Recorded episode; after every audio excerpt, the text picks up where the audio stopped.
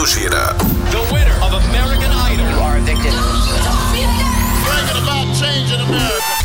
Observatório. Observatório. Economia, política, esporte, saúde, educação, cultura, tecnologia, ciência.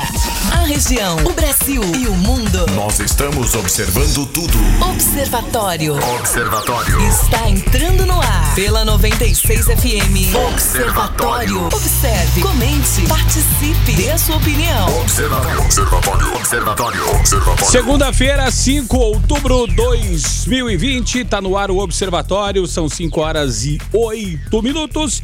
O Observatório começa ao vivo para Anápolis, Goiânia, região metropolitana de Goiânia, em torno de Brasília, mais de 85 cidades, tá? Que alcança esse sinal da 96. Começa também para o Brasil e o mundo através do aplicativo da 96, através das plataformas digitais e também para você que vai ouvir no futuro, né?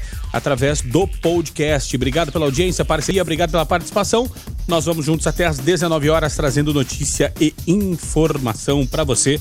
E você pode participar através do WhatsApp, o DDD 62 994 3420 96. Eu sou o Rogério Fernandes, comigo aqui também Guilherme Verano. Boa tarde, Guilherme Verano. Boa tarde, Rogério. Boa tarde, ouvintes aqui do Observatório. Sejam muito bem-vindos. Mais uma semana que começa, começa muito calor.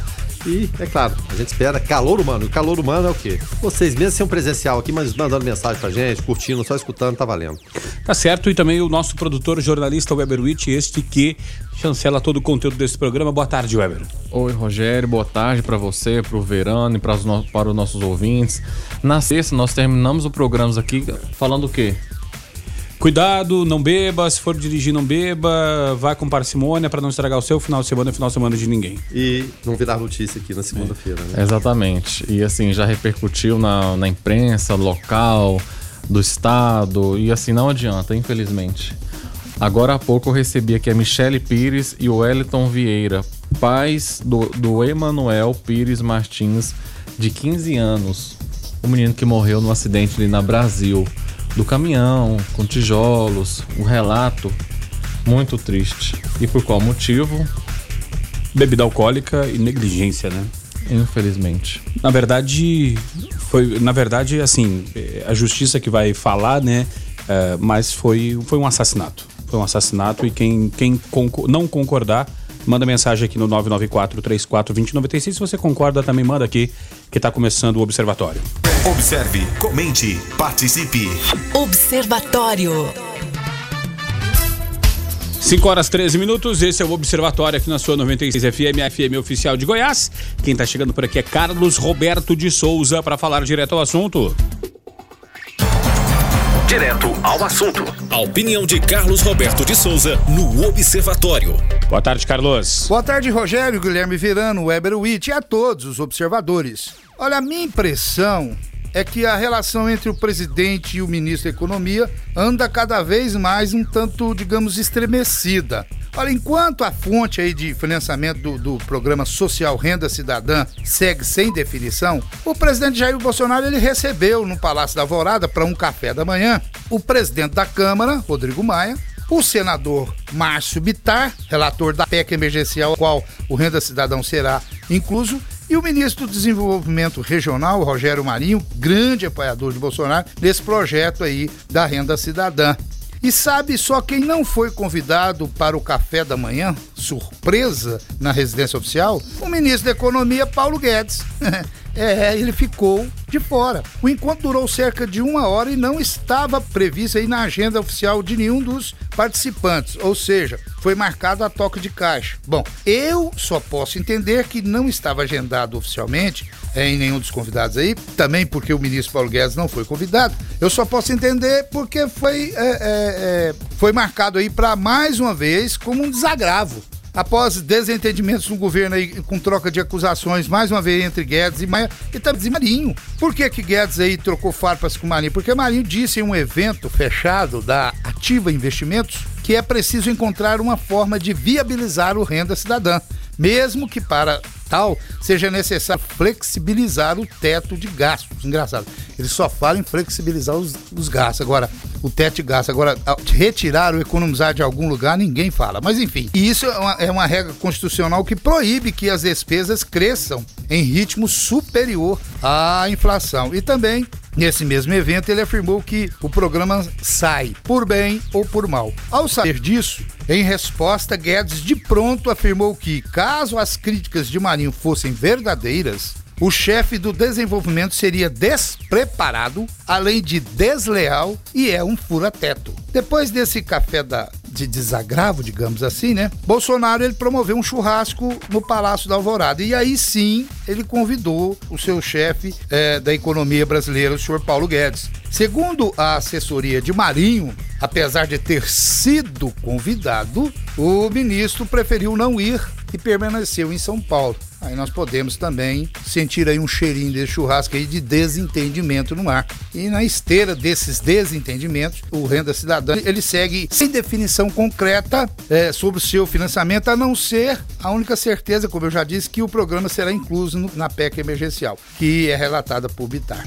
Ah, e antes que eu me esqueça, e por isso que eu estou achando que o relacionamento entre Bolsonaro e Guedes já se encontra bastante desgastado, é, é devido, devido a essa nova maneira, ou essa nova visão do presidente sobre o futuro. É porque o ministro Luiz Eduardo Ramos, da Secretaria de Governo, que é responsável pela articulação com o Congresso, ele também participou do café. Ele foi convidado e participou do café da manhã. E ele recebeu uma complicada missão de intermediar as propostas do governo com o Congresso, justamente devido a essas trocas de farpas constantes entre o ministro Paulo Guedes e membros aí do Legislativo, do Congresso, né, com o Rodrigo Maia. E que mais uma vez está abalando aí a, relação, né, entre o, o executivo e o legislativo. O que, pelo menos para mim, deixa claro que nesse atual cenário, o presidente Bolsonaro e seu superministro Paulo Guedes, por mais que negue, estão desalinhados e já começam a desgastar o relacionamento, porque é, está ficando recorrente ver o presidente Bolsonaro fazendo o papel de apaziguador, né, tentando aí manter uma boa relação com o Congresso, e seu ministro da Economia é, fazendo o inverso disso e colocando o, o, o, o executivo em constante conflito com o Congresso, com o Legislativo, como eu já disse. Enfim, se isso continuar,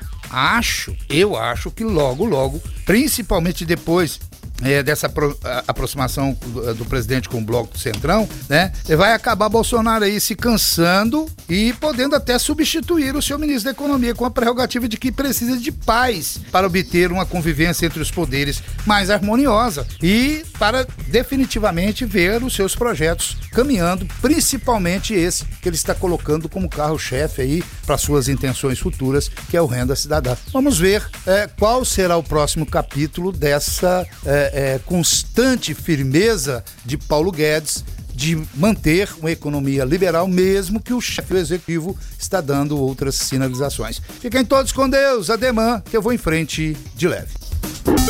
Você está no Observatório da 96 FM. Observatório. Guilherme Verano, Weber, ouvintes, ouvindo aqui a coluna do Carlos Roberto, eu fico pensando, será que se Paulo Guedes perder o cargo de ministro da Economia, ele pode virar garoto propaganda de air fryer para mostrar como fazer uma fritura uh, sem óleo? Uh, uma vez que o presidente não o chamou para essa reunião, né? E, e outra coisa, para que ministro, né? O presidente sabe tudo de Pix, né? É, pois é, Rogério. Agora, só o Paulo Guedes não sabe que ele tá fora ainda, né? Ele pensa que tá dentro, mas ele não tá tipo, dentro. É mais. tipo o marido traído, que é o último a saber? Ele não comanda mais nada, a verdade é essa, né? Quem comanda é o Centrão, através do Ricardo Basca, é o líder, e agora o Renan Calheiros, que hoje à noite vai ter uma, uma reunião, e, e, eu falava até hoje mais cedo no, no Foco, a expectativa pelo menos é essa, que o Renan Calheiros vai explicar como que funciona, é, para você conseguir arrumar dinheiro onde não tem dinheiro. O Paulo Guedes não está conseguindo. O presidente Jair Bolsonaro quer, que é o, o, Renda, Renda Cidadã, que é o nome, né? Renda Cidadãs. É porque o Renda Brasil foi proibido. É, né? foi proibido, não pode. E não falou de onde vai tirar esse dinheiro. E falou, Paulo Guedes, se vira. E o Paulo Guedes quer a nova CPMF, que é alguma coisa parecida. O Renan falou, gente, fica calmo, quem entende isso aqui sou eu. O presidente Jair Bolsonaro, com todo respeito, é, é, é presidente da República hoje, mas pertence ao baixo clero. Ele não sabe como lidar com essas coisas da, das altas instâncias, né, do, do, do, Senado, da Câmara, aquele pessoal mais refinado ali que sabe como é que funciona isso. Então, o Renan Calheiros, hoje, ele quase que assume de forma, é, não vou falar oficial, mas de forma informal, o Ministério da Economia. Seria o auto-empossado ministro da Economia, assim é. como o Guaidó, o presidente auto-empossado é, Exatamente. Ele tem o apelido de justiça, né? Porque você recusou a receber a intimação uma, uma, uma vez lá do, do, oficial de justiça, né? Fala, não, não vou receber isso não, não sou obrigado a receber. Então, vai explicar para esse pessoal todo como é que funciona essa coisa de, de economia, onde arrumar dinheiro, de onde não tem. Pelo menos a expectativa é essa. E com detalhe, né, Rogério? A, a Constituição hoje está fazendo 32 anos. 32 anos, é de 88, né? Puxa vida. O... Então, o presidente da Câmara, da Constituinte e do PMDB, o tripresidente, né? O Ulisses Guimarães, então também era é, vice-presidente da República, porque o vice era o Sarney que assumiu, então não tinha vice. Então, eventualmente, o Ulisses assumia. É, bradou, olha aqui a Constituição Cidadã. Tá aqui, Constituição Cidadã, promulgada com todos os frangalhos, remendos e tudo, foi importante de fato. Mas hoje, tá, tá velhinha, tá com 32 anos, mas tá, tá acabada, Rogério, mas tá acabada. Principalmente porque ninguém a respeita.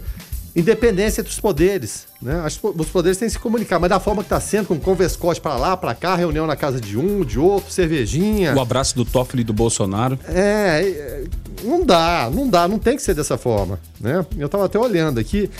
Quem cuidou é, desse converscote, vamos dizer assim, no sábado, lá na casa do Toffoli. É, para quem não sabe, é um regabofe, né? É um regabofe, é, exatamente. Né? É, Brasília tinha restaurantes muito famosos que reuniam esses polícios no final da tarde. Aí tinha a, a chamada turma do Poá, que era do Ulisses Guimarães. Poá é um aguardente de pera francês. Eu comprei esse poá uma vez, rapaz, só pra, né, puxa vida, emocionar que esse poá deve ser bom. Rapaz, eu não aguentei nem, nem o cheiro. Enfim, essa turma se reunia na época que não tinha internet, não tinha nada para decidir os destinos da República, né? Baseados no Luiz Guimarães, Senhor Diretas, aquela e coisa. E tudo regado a caixaça. É, e você tinha restaurantes famosos, Piantela, Tarantela, tinha o Beirute, para quem gostava de comida árabe, Arabesque, né? Lá em Brasília, é, a gastronomia, é, você encontra qualquer coisa. Então quem cuidou foi o Marco Aurélio Costa. Ele é ex-dono do Piantela, né? Restaurante famoso. Ele é amigo do Cacai. O Cacai teve lá, mas disse que não encontrou o presidente Jair Bolsonaro. O Ara lá disse também que não encontrou o presidente Jair Bolsonaro. Enfim, o fato é que todo mundo, todo mundo se confraternizando, abraçando. Muita gente vai dizer, não, mas a República tem que ser dessa forma, né? os poderes têm que interagir, tem que ser amigos. Mas sabe-se lá o que está sendo discutido ali, Rogério? É necessário levar, por exemplo, o novo indicado da STF para para ter as bênçãos do Gilmar Mendes depois do Toffoli? Enfim, né? não sei. Cada um pensa de uma, uma maneira, mas parece que a coisa está toda de cabeça para baixo e ninguém está nem aí mais para nada, nem de independência de poderes, nem de intimidade excessiva. Não deveria ser dessa forma. É, agora, agora basta saber né, como que estão né, aqueles radicais, apoiadores e pessoal que queria fechar o STF, que o Toffoli era comunista, enfim, com esse, depois desse abraço de Toffoli em, no Jair Bolsonaro, para quem não viu o vídeo, foi assim, não foi uma cena editada não, foi muito bem caloroso esse abraço. Ah, inclusive a Sara Giromini, Giromani, uhum. Giro, Giromel, enfim, é, é, a Sara Winter, né? É. Ela falou que está decepcionada, não reconhece mais aquela pessoa que ela abdicou da sua vida para segui-lo, que é Jair Bolsonaro. Mas o presidente Jair Bolsonaro ele não é bolsonarista, mas ele deixou o bolsonarismo. Ah, os apoiadores ficaram lá, mas ele tomou outro rumo. As principais notícias do Brasil e do mundo. Observatório. Observatório. Esse é o Observatório aqui na sua 96 FM, a FM oficial de Goiás. Rogério Fernandes, Guilherme Verano, Carlos Roberto, Jonathan Cavalcante e agora se juntando à escalação do Observatório, doutor Murilo Nascente, médico psiquiatra, professor de física, palestrante, diretor de escola e especialista em psicopatas, né? É, que está logo logo aí falando muito a respeito do assunto. Boa tarde, doutor Murilo. Boa tarde, Rogério, tudo bem? Rapaz, cada dia você aumenta um pouquinho o meu currículo, estou gostando. Boa tarde ao Weber, boa tarde ao Verano, aos nossos ouvintes. Legal estar aqui de novo, cara. Tá certo. É, falando de economia, né? Para isso nós temos uma vinheta aqui, ó. Economia. O Banco Central informou hoje né, que mais de um milhão de chaves de identificação né, para uso do Pix, o novo sistema de pagamentos e transferências desenvolvidos pela instituição, uh, já haviam sido cadastradas até ao meio-dia e meia, né? Três horas e meia após a abertura do prazo para essas inscrições. Desde as 9 horas de hoje, os brasileiros já podiam, já podem né, iniciar oficialmente os cadastros de suas informações nos bancos e instituições de pagamento para uso do Pix. Todo mundo por dentro, inclusive o presidente da República, Guilherme Verano. É, rapaz. Bom, é, tem muitos ouvintes que não entendem. Né, e mandam mensagem pra gente, algumas educadas, outras assim mais nervosas. Gente, entenda de uma vez por todas, aqui não existe comentário de direita, nem de esquerda, nem de coisíssima nenhuma. Aliás, no Brasil não existe direita nem esquerda, existe conveniência de direita e de esquerda. Se for de direita, entre aspas, me render votos, você é de direita. Se de esquerda for também da mesma forma, Lula que o diga, também você é desse lado. São todas conveniências. E batemos indistintamente, quando eu falo batemos, é no sentido de comentar fatos, são públicos e notórios, e estão aí. E aconteceu no governo Lula, Dilma, Temer, e acontece agora também no governo Jair Bolsonaro. De quê? De um grande acordo as pessoas que chegam com as promessas boas em relação ao que vai mudar são tragadas pelo centrão e se deixam levar.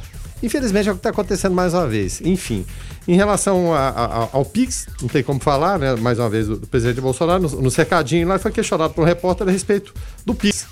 Mas não tinha a mínima ideia do que se tratava. Total desconhecimento sobre o assunto. Total desconhecimento sobre o assunto. É, o repórter até deixa né, do que se tratava, mas ele estava voado ali, perdido. Não sei o que ele estava pensando, afinal É, de contas. o, né? o, o- o apoiador né, é, levantou a bola para o presidente cortar e ele respondeu sobre aviação. aviação.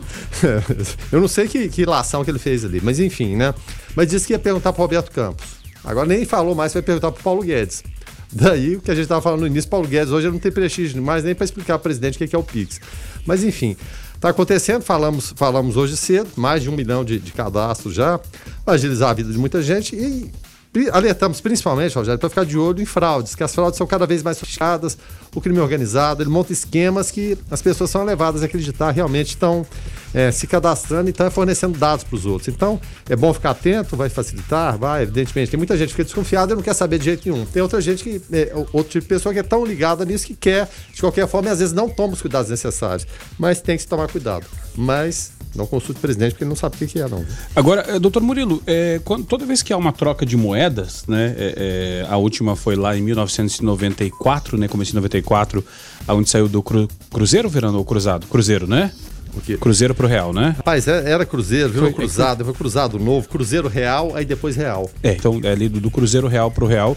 É, relato de muita gente que guardava dinheiro né, em casa, embaixo do colchão, é, enfim, lata de tinta, e esse dinheiro perdeu valor porque a pessoa perdeu ali o time da, da mudança da troca, né? Agora, chegando o Pix, né? Uma moeda eh, digital, onde eh, vão ser feitas transações de forma, num primeiro momento, muito barata, quase que de graça, né? Muito diferente das TEDs e, e DOCs, enfim. É, será que, que, que é, uma, é mais uma virada de, de, de geração, doutor Murilo, e a gente vai, vai ter muita gente que vai perder o time dessa mudança e vai ficar com dinheiro, não que o dinheiro vai perder valor, né, mas é, vai perder o time aí da, da, dessa virada, porque daqui a pouco vai ter muita venda que vai ser feita só através de Pix, o pessoal não vai aceitar dinheiro, até por uma questão de segurança também, né? Será que estamos é, é, é, não evoluindo, mas virando a chavinha com relação a, a mais uma geração, pulando mais uma etapa? Aí eu não tenho dúvida, Rogério. Agora tem uma diferença dessa, dessa mudança para uma mudança, para as mudanças que aconteceram é, na década de 80, né? Ali no final da década de 80, começo da década de 90, onde as mudanças de moeda eram, eram elas aconteciam por causa de uma inflação horrorosa, por causa de falta de responsabilidade com, com o dinheiro público, com, com assim as pessoas imprimiam dinheiro de forma irresponsável e o país estava mergulhado no caos então eram manobras políticas e manobras, tentativas de manobras econômicas para que se salvasse a situação. Essa não.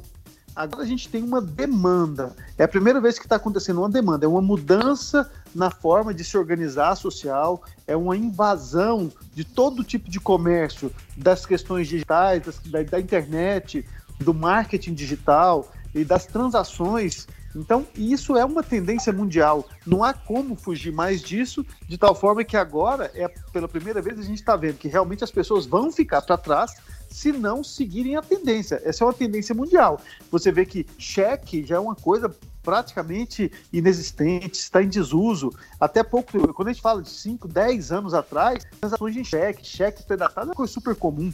Hoje em dia isso é uma coisa muito incomum, nota promissória. Esses documentos que antigamente eram muito frequentes, hoje estão perdendo valor e nós estamos migrando para as escalas digitais. Então isso é mais uma coisa e quem não assistir e acompanhar, com certeza vai ficar para trás.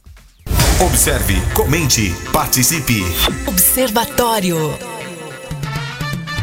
5 horas 48 minutos. Esse é o Observatório aqui na sua 96 FM, FM oficial de Goiás. Você pode participar aqui através do 994 34 2096. O assunto agora é. Educação.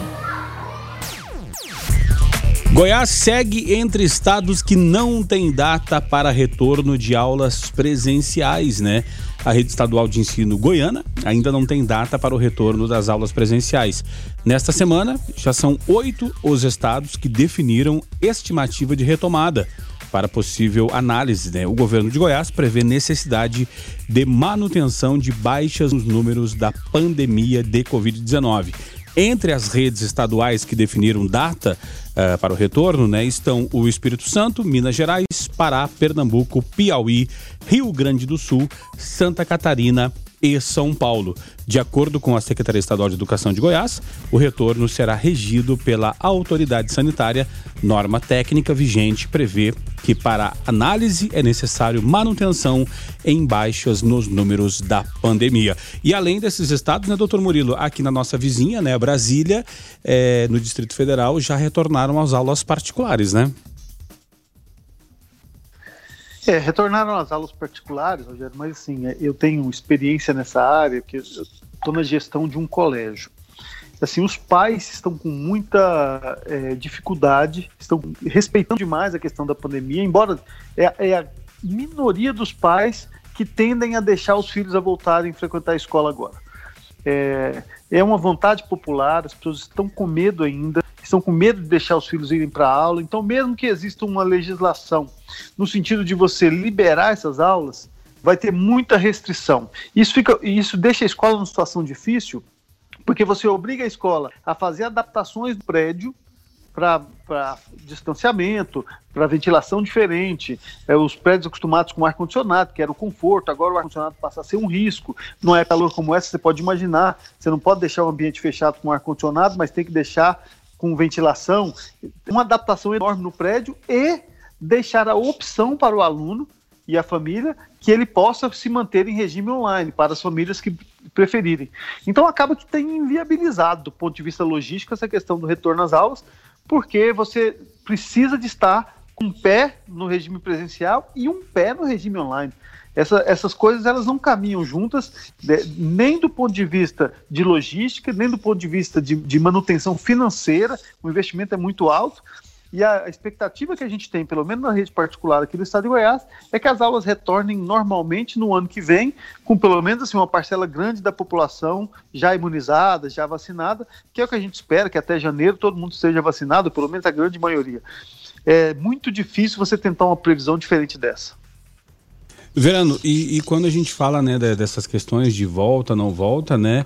É, diferentemente da, da, da, turma que, que vai para o parque, vai para as praias, vai para tudo achando que não tem mais pandemia, na hora da volta às aulas, quando envolve nossas crianças, nossos filhos, o pessoal acaba pensando duas, três ou várias vezes, né? É, parece que muda completamente de, de, de, figura o sentido das coisas, né? Mesmo pais... É um novo cenário, né? É, irresponsáveis, que não usam máscara, saem e tal, mas na hora que falam, opa, mas peraí, com, com as nossas crianças é diferente. Bom, poderia ser é, assim em relação a tudo, mas infelizmente não é, né? É, agora, em relação aos dados que você trouxe, o, o Rogério, é, existem os critérios, né? Aí definidos pelo, pelo governo estadual, Aí um deles seria o quê? Redução de 15% no número de óbitos por quatro semanas. Além disso, também necessário que a taxa de ocupação de leitos fique abaixo de 75% em quatro semanas.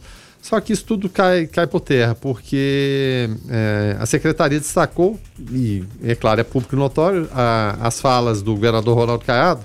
Ele disse que a volta presencial pode ocorrer somente após a vacina ou algum fato excepcional, não, se sabe, parte imunizado, como o próprio doutor Murilo falou, como que vai, você vai juntar o, o, presencial com o virtual, enfim, é um grande, grande enigma, mas principalmente um grande desafio que está sendo colocado pela frente aí, é, é claro, para os nossos gestores, para donos de escolas e também para os pais de alunos. Agora, doutor Murilo, eh, dentro de, dessa situação, uh, o senhor acredita que num, num, num, futuro próximo aí possa ter uma mudança desse cenário?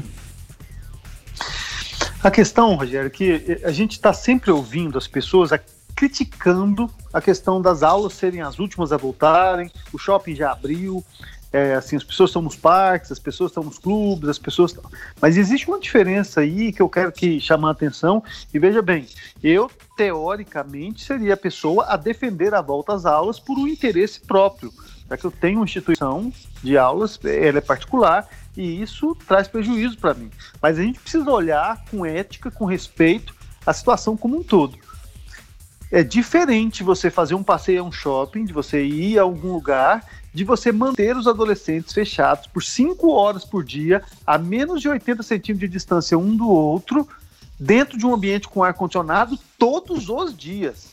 Então, quer dizer, realmente a volta às aulas é o maior nível de exposição que uma população pode ter. É, é, é, é muito íntimo, é um contato. Quando um resfria numa sala de aula, todo mundo resfria. Então, quer dizer, o contágio seria uma coisa assim absurda. A sala de aula talvez seja o lugar mais propício ao contágio. Talvez comparava as igrejas, mas a igreja é uma reunião semanal e não é você não senta todos os dias do lado da mesma pessoa, diferente da escola que todos os dias. Então, a escola realmente há de se ter um cuidado sanitário maior. Porém, a gente está caminhando agora já para os números finais. Nós estamos reduzindo e a vacina está chegando. Então, esse ano, voltar agora, expor o risco agora, depois de tanto tempo de distanciamento, voltar para 15 dias de aula, um mês de aula, talvez menos, talvez não faça tanto sentido pelo risco. Mas eu acho que a população pode ficar tranquila que o ano que vem as coisas vão entrar nos eixos e vão normalizar. É o pior cenário que a gente podia ter do ponto de vista educacional, mas talvez esteja evitando coisas piores do ponto de vista de saúde pública. Guilherme? Doutor Murilo, é, uma pergunta, é claro, evidentemente o senhor é, é, é da área. É, é, essa volta, em alguns locais até próximos da gente aqui, como, como DF, Amazonas voltou. Esse, é, é, claro, o período ainda é, curto, relativamente curto, para se ter uma, uma notícia, uma noção exata do que possa acontecer. Mas essa, essa taxa de sucesso ou de insucesso nesse retorno pode e deve nortear o, o, os rumos que a gente vai ter aqui no estado de Goiás? Verano, o que está acontecendo é que nós temos um viés de observação. Porque, na verdade, foram liberados a voltar, mas com é, a volta opcional. Então, nós não tivemos ainda um Estado brasileiro em que as aulas voltaram e voltaram de fato. Todos os alunos voltaram para a sala de aula nos moldes em que a gente tinha antes. Nós temos, na verdade, uma heterogeneidade. Cada lugar do Brasil, por exemplo, o Rio de Janeiro foi o primeiro a liberar, mas os pais não levaram. Aí você vai para um lugar como Brasília, que é um lugar de renda média muito alta, os prédios são enormes. Então, quer dizer, a forma com que é feito em Brasília não tem como ser replicada em outro lugar. No Pará, talvez, seja mais próximo da nossa realidade, mas como é que está a quantidade de pais que está levando? O Pará teve um pico dessa epidemia. Você se lembra que a mortalidade no Pará foi muito alta, quer dizer que lá talvez já se tenha atingido uma imunidade de rebanho. Então os números não são replicáveis ainda. Não para a gente se basear em ninguém, porque não tem ninguém com a realidade tão próxima de Anápolis ou de Goiânia que já tenha voltado e que tenha realmente aderido. Então, infelizmente, a gente não tem ainda como, do ponto de vista científico, ou mesmo como usando do bom senso, fazer essa comparação e voltar com segurança. O ouvinte participa aqui através do 994-34-2096. O Paulo por aqui. Fala aí, Paulo. Boa tarde, boa tarde. Essa questão da educação é complicada, hein? Eu acho que a gente consegue ver aí que a divergência entre as classes ela aumenta muito nesse quesito, porque quando a gente pega escolas públicas ou até mesmo conveniadas, a gente vê que os professores estão gravando as aulas, né? E nisso a gente vê que muitos pais, né, que não são professores, não têm essa preparação, eles têm uma dificuldade enorme em estar tá passando conteúdo para os filhos, né? Seja esse conteúdo de primário, seja esse conteúdo de uma série mais avançada. E quando a gente pega escolas particulares ou algumas escolas com uma melhor disciplina, vê que essas aulas não presenciais elas são feitas ao vivo, né? E são cobrados dos alunos às vezes até mesmo a presença de uniforme. Isso no longo prazo vai fazer uma diferença muito grande no ensino das crianças. Valeu! É, o pessoal, todo mundo assim com muita parcimônia, Guilherme, é, botando a bola no chão com calma, porque o assunto é delicado, delicadíssimo. O doutor Murilo fala aí do, do ano que vem vai estar tudo ok, né? Tomara, né? Que se depender dos nossos governantes, né? Se depender da, da força de vontade também do nosso governador Ronaldo Caiado aqui, que está segundo semestre de 2021, Verano. É, rapaz, é uma questão delicada, teve a participação do, do, do Paulo, mas em, em, em, linhas gerais o, o, cuidado, a preocupação, seja de, gestores, como, como o doutor Murilo, seja de pais, como o Paulo, comigo, ou como eu mesmo aqui, é de olhar tudo é, de forma mais atenta, né? E tentar, o tentar acompanhar o dia a dia, e, e eu faço parte dessa rotina, às vezes, por vezes é complicado. A coisa não é fácil, porque você tem, tem um limite ali de conhecimento. E mesmo de repente você tendo uma formação superior, coisas que ficaram lá para trás, do seu passado, de química, física, biologia, mas não volta à mente de jeito nenhum. Você não tem a mínima ideia ali do que eles estão falando. Então, muitas vezes, essa, essa ajuda nossa fica, fica limitada. Então, é fazer o acompanhamento, manter a interlocução com a escola, a respeito do que está sendo feito, cobrar atividades, tentar seguir a rotina. É complicado? Sem dúvida nenhuma, muito, muito complicado, mas é o que é possível fazer no momento. O Francisco da Vila Góis por aqui. Fala aí, Francisco. Boa noite. Eu acredito que essas aulas devam voltar só o ano que vem. Não faz sentido voltar agora no fim do ano, já perdeu tudo. É um ano perdido na vida de todo estudante. Eu tenho filho no militar no último ano, filho que entrou no IFG agora, filha em idade de escolarização. Não, deixa isso pro ano que vem. Com vacina e todo mundo em segurança. Esse ano já foi, não vai mudar nada. Assim como, como diria aquele cidadão lendário aqui da cidade, né, Verano? Que esse restinho de ano agora é só comer leitoa e ficar de boa, né? É, só que ele falava isso em julho, né? De julho ele já, já dava o ano como terminado, né? E não é, não é bem assim, né? E, e pode fazer até um questionamento, doutor Murilo? Para a próxima hora, Guilherme tá. Verano, se quiser deixar tá. como manchete, por favor. É, é sim, em relação, porque muita gente, muitos pais alegam ah, ano perdido. Até que ponto isso é, é fácil? Na próxima hora, então, doutor Murilo Nascente respondendo se o ano foi perdido, educacionalmente falando. Também vamos falar a respeito é, da questão dos acidentes de trânsito, né, que acabaram vitimando é, é, vidas, né, tirando, ceifando vidas, é, vitimando jovens aqui no final de semana na cidade de Anápolis. E você já pode mandar sua mensagem aqui para o 994 34 2096. Você está no Observatório da 96 FM. Observatório. Abrindo agora a segunda hora do Observatório. Hoje é segunda-feira, 5 de outubro de 2020, 6 horas 11 minutos. Para você que chegou agora por aqui, seja muito bem-vindo. Tá aqui Rogério Fernandes, Guilherme Verano, Weber Witt e também Dr. Murilo Nascente. Uh, Guilherme Verano deixou uma pergunta uh, em espera, né, na fila para a abertura da hora.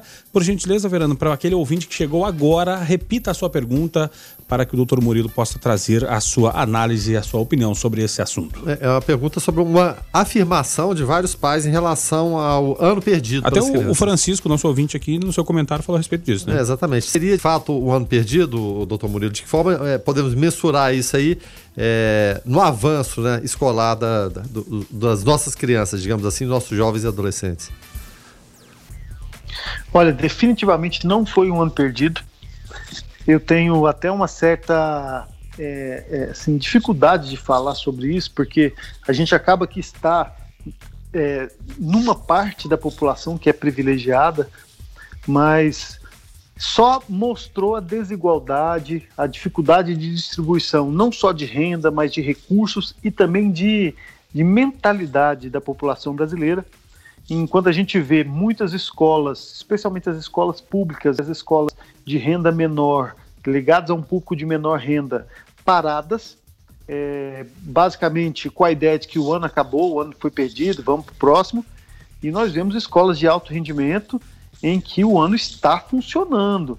Então, aquele gap que existe entre o aluno de escola particular, o aluno de, de, alto rendimento e o aluno de escola pública, que esse gap já foi tentado ser reduzido através de cotas, de uma coisa aqui, outra ali, aumentou muito, aumentou muito. Eu posso dizer para vocês que é, eu tenho falado com aluno por aluno da minha escola. E alguns alunos chegam a dizer que rendem mais no sistema online, porque tem menos vergonha de perguntar, porque podem rever a aula, porque, assim, para vocês terem uma ideia, é claro que não é a maioria, a maioria prefere o sistema presencial. É, eu acho que esse momento histórico que nós estamos vivendo veio a provar para os pais a importância da escola, a importância da direção da escola, a importância de uma coordenação ativa e efetiva, porque os filhos em casa mostraram o quão indisciplinados eles são, o, o dificuldade eles têm de se manter ativos nos estudos.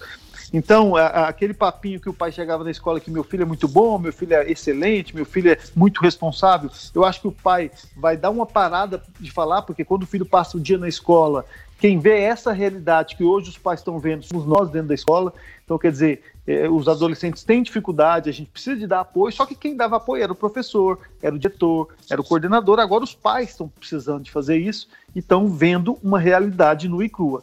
Mas o gap que existe, a separação entre o aluno de escola particular, o aluno de alto rendimento e o aluno de escola pública aumentou demais, virou assim, e vai ainda demorar alguns anos para que isso passe, porque esses alunos vão levar essa lacuna desse ano para o ano que vem, que vai levar para o outro, e como educação é uma questão meio que uma construção, precisa de alicerce para você ir colocando um tijolo em cima do outro, eu acho que vou demorar alguns anos ainda com esse distanciamento aumentado. Agora são 6 horas e 14 minutos, né? É, é, o doutor Murilo falou aí a respeito da educação, né? E, e esse final de semana nós tivemos é, é a falta de educação total, né? No trânsito da nossa cidade. É, e essa falta de educação acabou é, em tragédias, né? Mortes, famílias despedaçadas, destroçadas, destruídas por conta da negligência, falta de educação, é, é enfim, tudo. Isso, você pode escolher o adjetivo né, para falar desse acidente. Um em especial, né, um, um cidadão é, com o carro cheio de bebidas, bateu num caminhão, esse caminhão F4000 cheio de tijolos, é, morreram o motorista e o, o rapaz, o jovem adolescente que estava na carona. É, hoje de manhã no Foco nós ouvimos a, a sonora do delegado Dr. Manuel Vanderick, uma, uma Maroc, a caminhonete, né? E ouvimos a, a sonora do delegado Manuel Vanderick falando a respeito do, do balanço do final de semana. Foram uh, mais de 49 atu autuações, né? É, abordagens, 11 pessoas presas, algumas é, extrapolando ali, quase chegando num grau de coma alcoólico e dirigindo, é, né, nos exames de alcoolemia. E também ouvimos a sonora do, do, do, do delegado, Dr. Cleison Lobo, também falando a respeito deste, deste acidente, né, que acabou vitim, vitimando esses dois jovens e inclusive o motorista era uh, reincidente, né, Weber? E hoje tu teve a oportunidade de, de, de, conversar com a mãe desse, desse garoto que faleceu, né? Isso, exatamente. É, na minha função de produtor de jornalismo, como o nome já diz, é produção. Eu faço a produção de repórteres. Mas hoje, por um caso excepcional, eu atendi essa família e conversei com, ela, com essa família. Eu não sabia do que se tratava. E logo foi me apresentado que estava agendado para conversar com o Jonathan, mas ele estava cobrindo outra matéria e não pôde vir para a rádio. E eu, claro, atendi essa família. E quando me foi dito, eu já sabia do que se tratava e fui conversar com essa, com essa família. E o decorrer de vocês vão ouvir agora. Tá certo, então vamos uh, essa sonora da mãe do Emanuel que Isso. faleceu nesse É a Michele Pires, de 35 anos, mãe do Emanuel Pires Martins, de 15 anos. Ela é assistente administrativa, ela veio né, com o pai do Emanuel, o Elton Vieira, de 40 anos, e ele é montador de acessórios. O Emanuel ele ia fazer uma, só ia levar o motorista dos tijolos para fazer uma entrega para nós numa chácara que nós temos. Ia, ia o motorista e o genro dele que faleceu também, que era o funcionário do rapaz, do, do motorista do caminhão. E meu filho estava indo para ensinar o caminho porque nós voltamos para buscar o carpinteiro para continuar a obra. E daí nós chegamos no local e não tinha ninguém. Quando eu olhei o celular, tinha muitas ligações, faz o caminhão. E aí não tinha sinal, onde a próxima gameleira. E foi quando a gente voltou pro mesmo caminho que eles iriam fazer. E eu a ligação e retornei. Foi quando a mulher disse: Moça, é, seu filho. Seu filho tá debaixo do caminhão morto. Falou assim. Foi quando eu cheguei, tava meu filho ensanguentado debaixo do caminhão. A, a maroque do cara lá parada e o caminhão todo despedaçado com os tijolos, com a carga. E de lá pra cá eu já não sei mais como é que eu tô vivendo. Porque o meu filho era uma pessoa incrível. As redes sociais, as pessoas que o conheciam estão aí para mostrar isso. As pessoas se comoveram porque realmente ele era essa pessoa incrível que todos conheciam. O que eu quero dizer é a questão do, da pessoa que causou toda essa situação com a minha família e com a família de mais uma pessoa, é que não pode ficar assim. Essa, essa impunidade é, não pode ficar, porque Ele estava bêbado, ele, ele assumiu o risco de matar quando ele quis dirigir. Tinha provas disso. Ele, ele avançou o sinal vermelho. Ele estava em alta velocidade. Ficou muito claro tudo. E, e aconteceu que meu filho, um adolescente de 15 anos, cheio de sonho, foi destruído por causa de uma pessoa que bebeu e dirigiu assumindo a responsabilidade.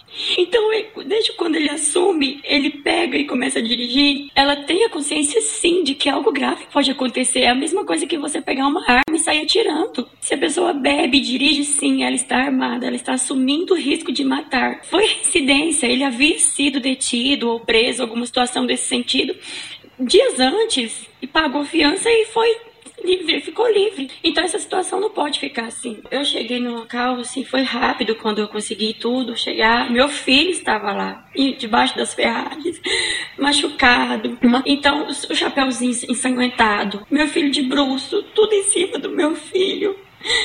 Mas essa pessoa sumiu. Eu não sei quem ele é.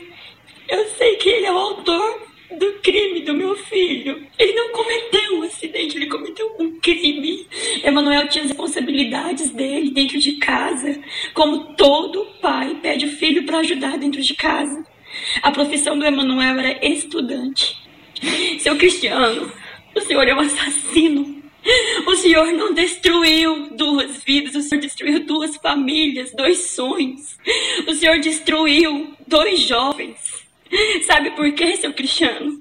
Porque o senhor é irresponsável, o senhor é inconsequente, o senhor é imaturo e não tem nada a ver com o que as pessoas dizem de empatia. Vocês nem sabem o que significa essa palavra. Porque se vocês soubessem o significado dessa palavra, o senhor não teria dirigido. Quantas fianças mais o senhor tem de pagar, Cristiano? Porque ontem eu disse para o meu filho que eu vou lutar por justiça por ele até o fim. E eu vou. E eu quero dizer para todas as pessoas, todas as pessoas, não dirigem embriagados, gente. Isso não vai cair no esquecimento, porque eu vou até o fim por justiça. A gente vai fazer um intervalo comercial para tomar um ar aqui. Já já a gente volta com mais notícia, mais informação aqui no Observatório. Você está no Observatório da 96 FM. Observatório. 6 horas 25 minutos, esse é o Observatório aqui na sua 96 FM, a FM oficial de Goiás. Antes do break, nós ouvimos aqui o relato né, da, da mãe, né, da Michele, da mãe do, do menino que, que acabou falecendo né, neste. Não, da Michele, mãe do Emanuel. É, Michele, mãe do Emanuel, do, do, do, menino que acabou falecendo no, no acidente. E ela até cita né, o nome do motorista da Maroc, o Cristiano, né? é, a família dona de um, restaurante famoso aqui na cidade e o pessoal verano é, é, às vezes né até confundindo né fala, misturando a empresa com a família uma coisa é, é as atitudes atitude desse rapaz outra motorista, coisa é, a administração é a, empresa, empresa outra coisa separadas né mas é, um transtorno para a família né? É exatamente transtorno para a família de fato para família de quem perdeu sim sim. Né? a verdade mas... é essa. Vai ser transtorno para outra também mas Perguntas queria trocar de lado. Né? Com certeza Santos, não. Ninguém trocaria, né? não, não, é, não é nem esse, o, o, caminho, a linha de pensamento a seguir.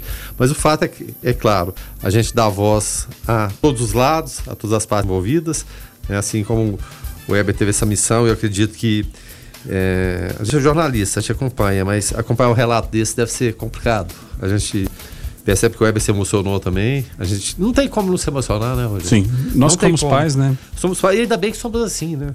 É, somos jornalistas, somos profissionais, mas somos seres humanos. E a gente se emociona com essas situações e fica por entender por que, que elas ainda acontecem. Da mesma forma que é, ela falou, é claro, o espaço existe aberto aqui para defesa do, do rapaz, do, do Cristiano, que provocou esse acidente, é claro, para ter o, o, o contraponto. Mas vamos lá, vamos seguir. É, exatamente. Inclusive, eu entrei em contato hoje à tarde com o restaurante, não consegui contato. É, o nosso colega lá do Portal 6 também, quando fechou a matéria, entrou em contato com o restaurante, não conseguiu retorno, não conseguiu um posicionamento. E como o Verano disse, é, o espaço continua aberto, aberto tanto para o Cristiano, né, Mamédio, né, identificado como motorista da Maroc, tanto para a empresa, enfim, e o Murilo, e eu já estava aqui conversando com o Murilo sobre isso, ele né, já falou aqui que esse relato é totalmente triste, muito forte. E eu queria que o senhor comentasse sobre isso, Murilo. Como que uma família lida né, com esse luto e de um lado uma família destruída e de outro lado um motorista irresponsável. Olha, é, é de uma força, é de uma assim, é tão difícil se colocar num lugar como está o dessa senhora quando falou com você. Eu imagino você, Weber, que esteve com ela, que, que assim compartilhou com ela não só o relato, mas a dor disso que aconteceu. É, eu, é, eu acho que em várias ocasiões aqui eu, a gente já tiver, nós já tivemos discussões sobre acidentes de trânsito. Eu, eu tenho sempre uma voz ponderada no sentido de que é, é, é para não mudar de lugar, é, é, não, não nos colocar no lugar do agressor, porque em situações como essa a gente tem a tendência de agredir o agressor, de passar então na condição de vítima, nos colocar no lugar da vítima, tomar as dores da vítima e então passar o ataque, né? Ao agressor, a gente tem que tomar cuidado com esse tipo de coisa para não passar a ser o juiz e também já o algoz. Então, mas que essa pessoa seja punida com todo o rigor da lei, com todo o rigor que de fato essa senhora consiga que a voz dela seja ouvida e que de fato as pessoas em determinado momento elas percebam o absurdo daquilo que fazem, o absurdo do que é banalizar a vida dos outros. O absurdo do que é dizer que uma pandemia que já matou mais de um milhão de pessoas é só uma gripezinha.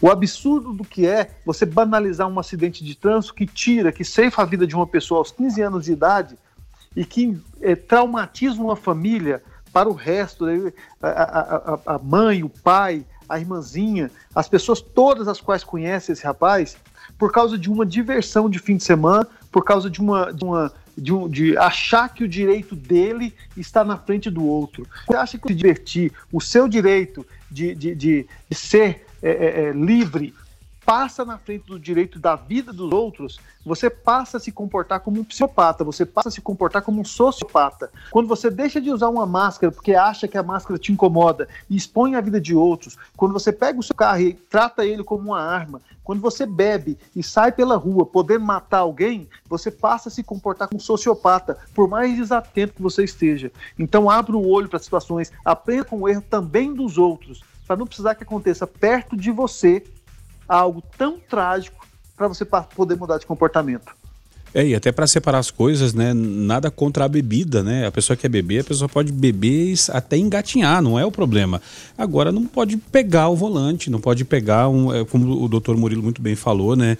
É uma arma, né, Weber? Isso, exatamente. Dessas pessoas é, paradas, dessas 49 paradas que o delegado Manuel Vanderico citou, duas dessas pessoas eram o quê? Motoristas de aplicativos. Imagina você, né? Vai para uma, vai uma festa, chama o motorista de aplicativo e esse motorista também está bêbado. Imagina. Mas claro que nem todos os motoristas né, de aplicativos são irresponsáveis a esse ponto. E aqui eu convidei o Rodrigo Bastos, que é o presidente da Associação Anapolina de Motoristas por Aplicativos, para comentar né, esse fato. E ele fala aqui nesse áudio se esses motoristas eram associado, associados a eles. Vamos ouvir aqui a palavra do Rodrigo Bastos. Olá, boa tarde a todos no estúdio, Guilherme, Verano, boa tarde Weber, boa tarde Rogério Fernandes, boa tarde a todos os observadores, ouvintes da 96 FM. Sim, como foi perguntado aí pelo Weber, sim Weber, nós da Associação Anapolina de Motoristas por Aplicativos, é, através da nossa assessoria jurídica, já tomamos as providências né, com o doutor Erivelto Soares é, para buscar informações e saber se esses envolvidos aí, é, esses dois motoristas que foram flagrados pela equipe do Dr. Manuel Vanderick final de semana, se fazem parte do nosso quadro de motoristas associados.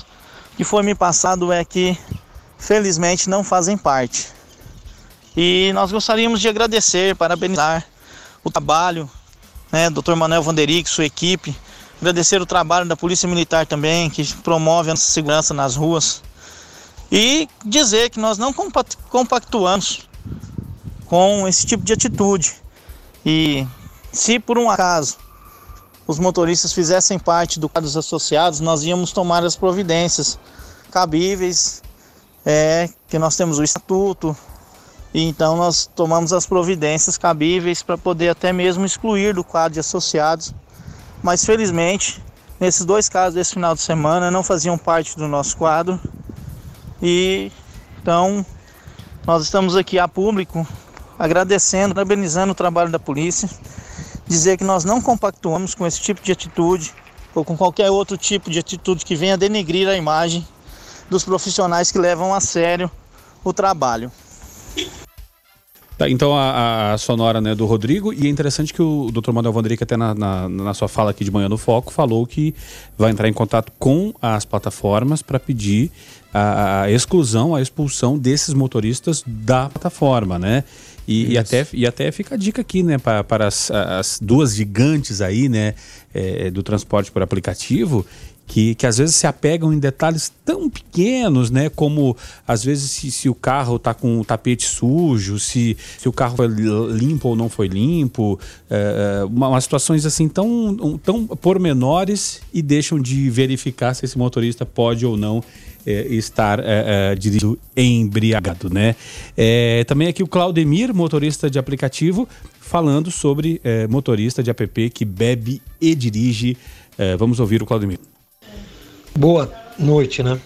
Eu, como motorista de aplicativo e motorista profissional, não aprovo de maneira alguma motorista algum bêbado ou alcoolizado, vamos dizer assim.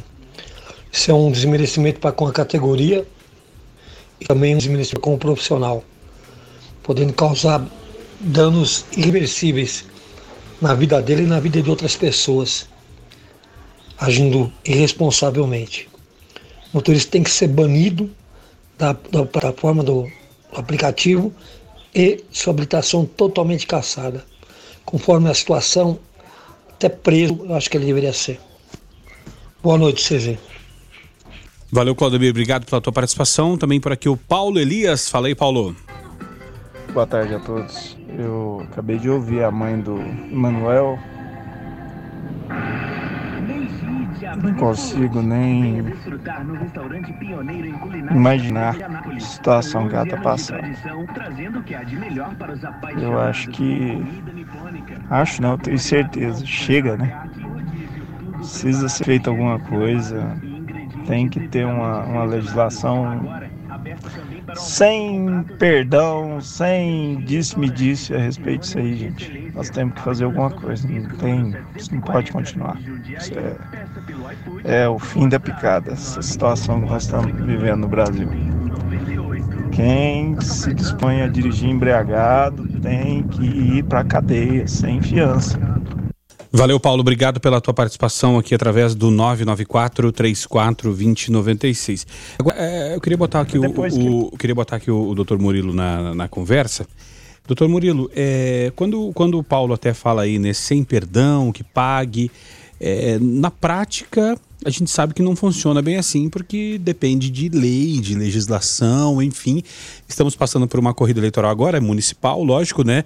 Mas não seria o momento de acender a luzinha e, quem sabe, na próxima, no próximo pleito, daqui a dois anos, perguntar aos senhores deputados e senadores, né, que a gente vai estar tá dando o nosso voto, confiando no nosso voto, se ele tem alguma política pública a respeito disso, porque senão, é, toda vez que acontece uma tragédia, a gente fica comovido, consternado, depois passa, tudo bem, e aí, quando o governo vai mexer com relação ao trânsito, é, é, é, é mexendo com relação à cadeirinha, aumentando o tempo de. A, o número de pontuação, enfim, abranda, é, deixando mais branda a lei do que é, apertando com relação a essas questões.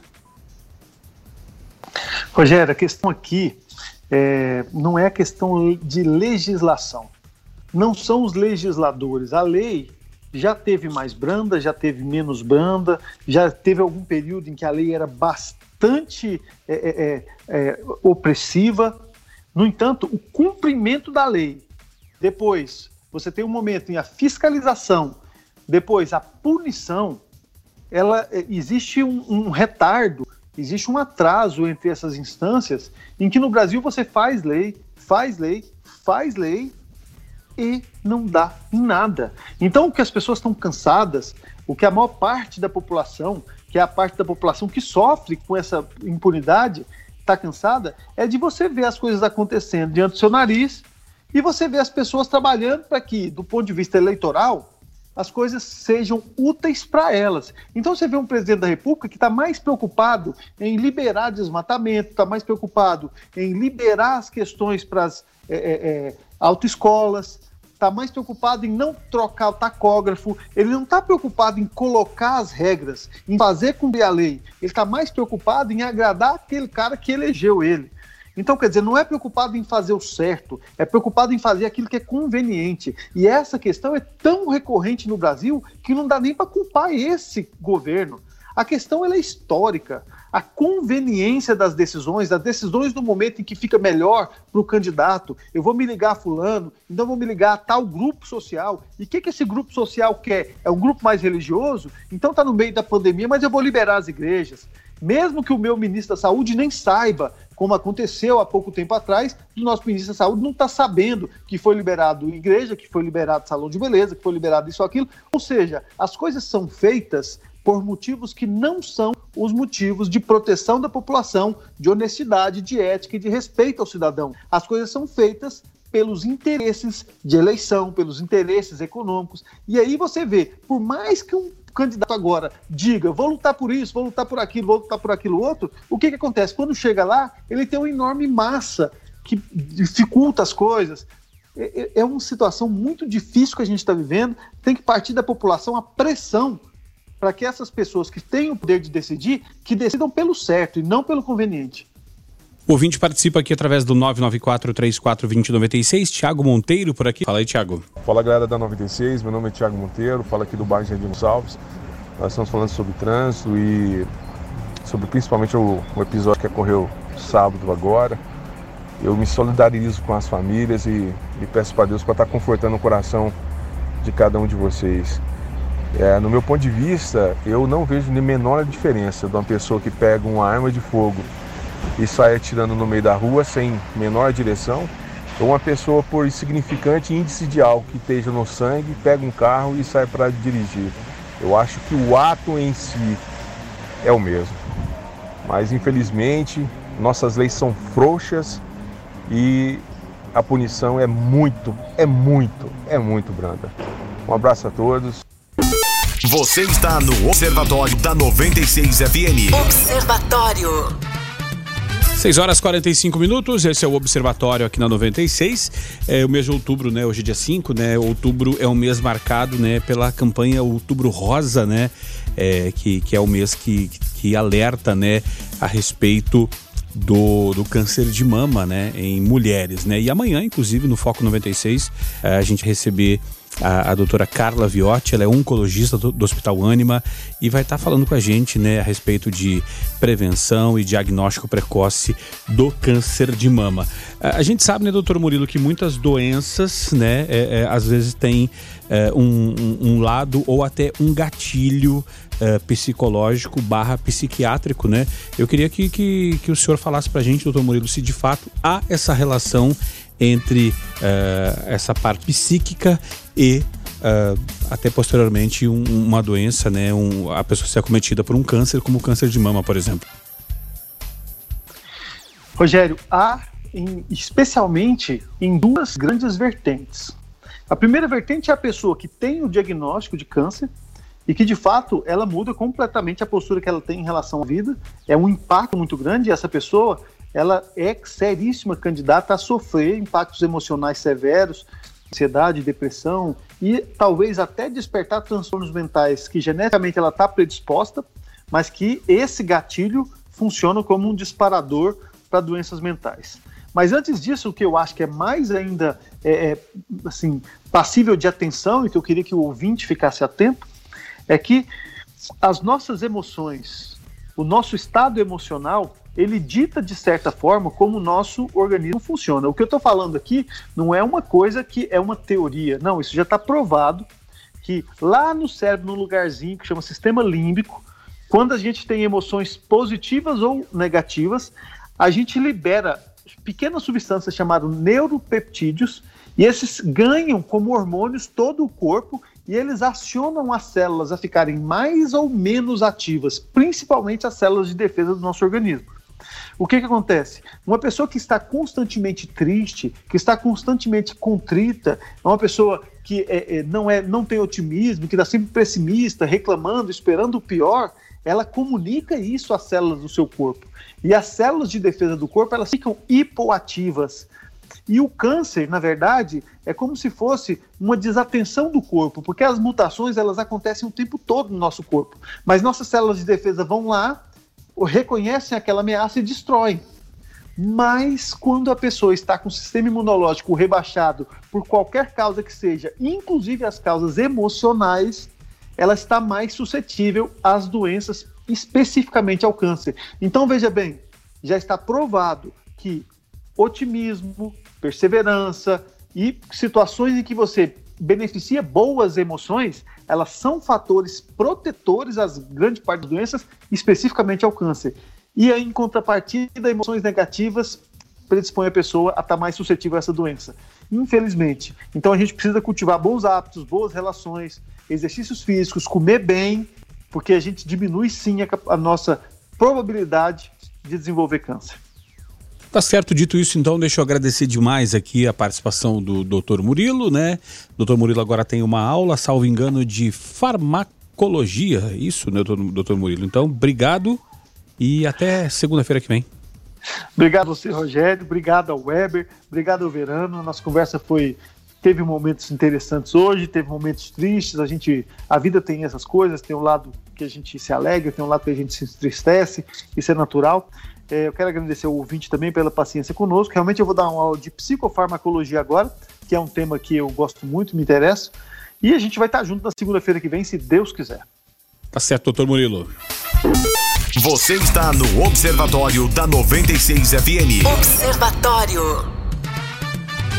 O ouvinte participa aqui através do 994 34 2096.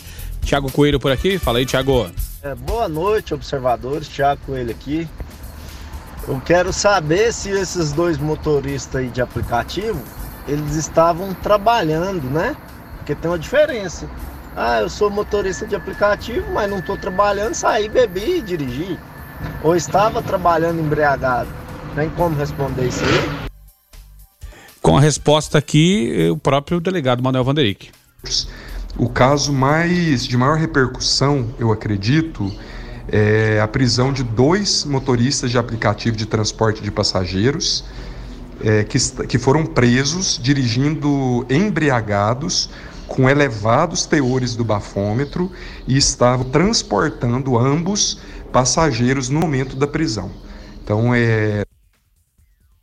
Tá aí então a, a resposta do Dr. Manuel Vanderick, que de fato é, o pessoal estava é, transportando é, passageiros, né, Guilherme?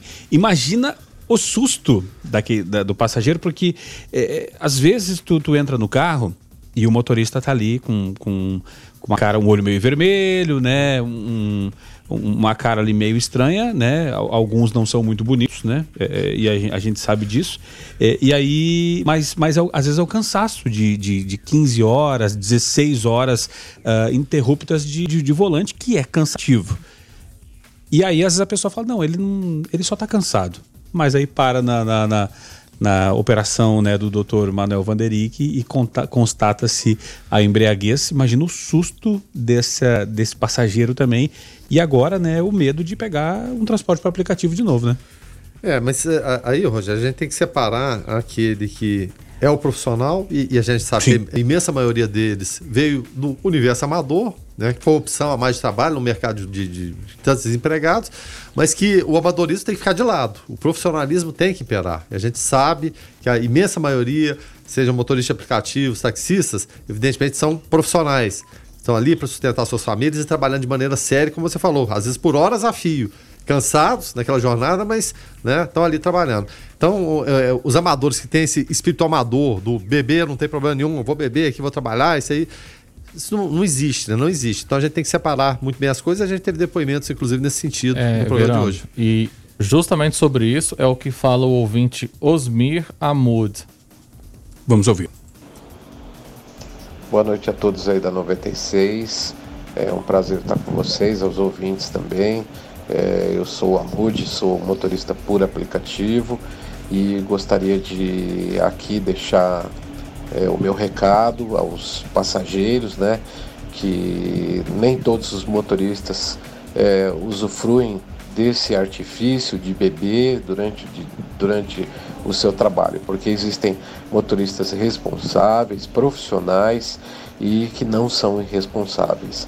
Nesse sentido, também pediria à população que observasse motoristas né, que estivessem é, tendo esse tipo de conduta e fizessem, sem dúvida nenhuma, a, a, a, o reporte às plataformas, logicamente com muita responsabilidade, para que não sejam é, cometidas injustiças. Também procurar a Polícia Militar, a Polícia Civil, para que eles possam ir atrás desse motorista. Você desembarcou, sabe que o motorista está é, embriagado, então chame a viatura, diga a placa do carro, você tem aí no aplicativo a placa, tudo a polícia vai averiguar, para que não hajam injustiças. Então esse é meu recado como motorista. Valeu, Osmiro, obrigado pela tua participação. E essa é a hora, né, Guilherme Verano, de não haver corporativismo. Se tiver que cortar na carne, tem que cortar, porque não pode uma classe inteira de profissionais pagar por dois, nesse caso, dois é, é que, que, que, que, acharam que eram os espertinhos ali e quiseram beber e dirigir. O corporativismo às vezes prejudica toda a classe. Justamente. Né, e, e, quando você age da maneira correta, e é simplesmente seguir os padrões do que é correto, que é certo, que é errado, evidentemente vai ajudar, né? Obrigado pela participação dele. E é exatamente o que eu tinha falado antes, né? Profissionalismo é uma coisa, amadorismo é outra completamente diferente. Então a gente tem que separar o que, que é um, o que, que é outro. E como eu disse, a imensa maioria, a imensa maioria presta serviço muito bom. Nunca tive uma, uma reclamação em relação a qualquer um que eu, que eu tenha transitado pela cidade e eu, eu faço isso várias vezes por mês. Então, parabéns aos que agem da maneira profissional e lamento pelos que querem levar hábitos da vida particular, levar aquilo como um divertimento, vou divertir e ganhar dinheiro. Não, não é desse sentido, não. Tá certo. Tá certo. Dito isso, então, deixa eu agradecer aqui os ouvintes que nos ajudaram através do 994-34-2096. Genivaldo, Bruno Faria, Augusto César, Otávio Augusto, Everton, Carivaldo, obrigado, obrigado demais pela audiência, pelas mensagens aqui, pela participação. Guilherme, até amanhã de manhã. Até amanhã de manhã foi um, um programa assim carregado, mas carregado de, de, de, fortes emoções, mas que emoções que eu acho que devem servir para uma análise, uma análise de que tipo de, de vida nós queremos levar, sejam os jovens, sejam os de mais idade, que tipo de ser humano queremos ser, né? Se a gente pode melhorar e deve melhorar, e somos todos falhos, por isso somos humanos, mas a gente precisa tentar melhorar. A gente persistir no erro, aí não dá. Você prejudica as pessoas, você mata pessoas, você destrói sonhos, destrói famílias. E foi isso que a gente viu aqui hoje, infelizmente. Que sirva de lição, mais uma vez. É, Weber, até amanhã. Até amanhã, Rogério, Verano e ouvintes. É verdade, Verano. É análise, reflexão. É porque chegar a se deparar num, numa situação dessa, como a mãe disse, isso, como que você vai ter empatia diante de uma situação dessa? Quando você não está dentro daquela situação, quando você não é vítima daquela situação, ou quando você é vítima, ou se depara com um assunto desse, como ocorreu comigo nessa tarde. Aí só assim a gente vai refletir sobre a vida. E é assim que a gente deve fazer, principalmente motoristas que bebem e dirigem. Já ficando por aqui, a gente retorna amanhã às seis da manhã no Foco, na sequência Gabi Moraes no Conectado. Fiquem todos com Deus, paz e bem. O senhor é inconsequente, o senhor é imaturo e não tem nada a ver com o que as pessoas dizem de empatia, vocês nem sabem o que significa essa palavra. Porque se vocês soubessem o significado dessa palavra, você, o senhor não teria dirigido. Quantas fianças mais o senhor pretende pagar, seu Cristiano? Porque ontem eu disse para o meu filho que eu vou lutar por justiça por ele até o fim. E eu vou. E eu quero dizer para todas as pessoas, todas as pessoas, não dirigem embriagados, gente. Isso não vai cair no esquecimento, porque eu vou até o fim por justiça. Você ouviu Observatório na 96 FM. Observatório. Observatório.